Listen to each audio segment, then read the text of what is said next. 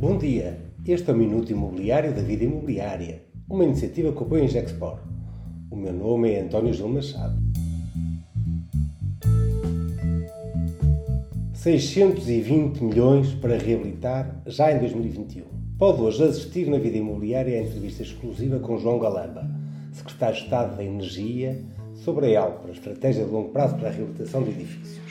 A ELP tem a primeira concretização no Plano de Resiliência e Recuperação com uma verba comprometida de 620 milhões, o que significa um efeito multiplicador de muitos milhões para reabilitar edifícios, existindo tranches definidas para a habitação, os serviços e a administração pública. A ELP não se esgota nos apoios a fundo perdido e João Galamba promete uma estratégia concertada onde dedica atenção à banca e ao sistema financeiro. Os bancos têm que adotar medidas de financiamento alinhadas com a agenda climática e passar a diferenciar o preço do crédito com critérios de sustentabilidade. As medidas de incentivo e desincentivo fiscal também são apontadas por João Galamba, apesar de não apresentar ainda detalhes. As experiências mais recentes do programa Edifícios Mais Sustentáveis e do Casa Eficiente são sinais para o que vem, sendo evidente que o trabalho com o sistema financeiro tem que ser melhorado pela manifesta falta de interesse que os principais bancos demonstraram ainda recentemente. João Galamba diz que temos um novo contexto contexto e promete alinhar o interesse dos bancos no financiamento à construção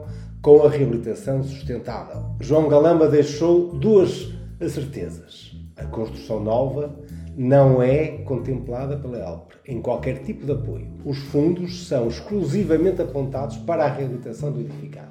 A segunda, na certeza, foi a aversão aos investidores profissionais que gerem ativos. João Galamba foi perentório a afirmar que não há fundos para sustentar a valorização de carteiras, referindo-se em específico aos fundos imobiliários. O alvo dos apoios é à escala dos edifícios que precisam de ser reabilitados, não compreendo o viés de recusar de forma liminar os edifícios em função da natureza do proprietário. Uma oportunidade perdida para dar um contributo à gestão profissional de ativos e tanto que o nosso país precisa de um mercado de arrendamento profissional baseado numa gestão dedicada e profissional. O próximo desafio vai ser encontrar mão de obra e capacidade instalada para tudo o que se quer fazer de enxurrada. Vão ser tempos de desafio que deviam exigir, além de planeamento, um diálogo mais ativo com a sociedade e com quem vai fazer. E podemos fazer melhor, desde logo a começar pela discussão pública da ELPRA, que me parece que foi feita demasiado nos gabinetes e com muito pouco debate. A implementação de uma estratégia como a ELPRA exige coordenação e discussão com os atores do mercado. E esperamos com a Semana da Reabilitação Urbana de Lisboa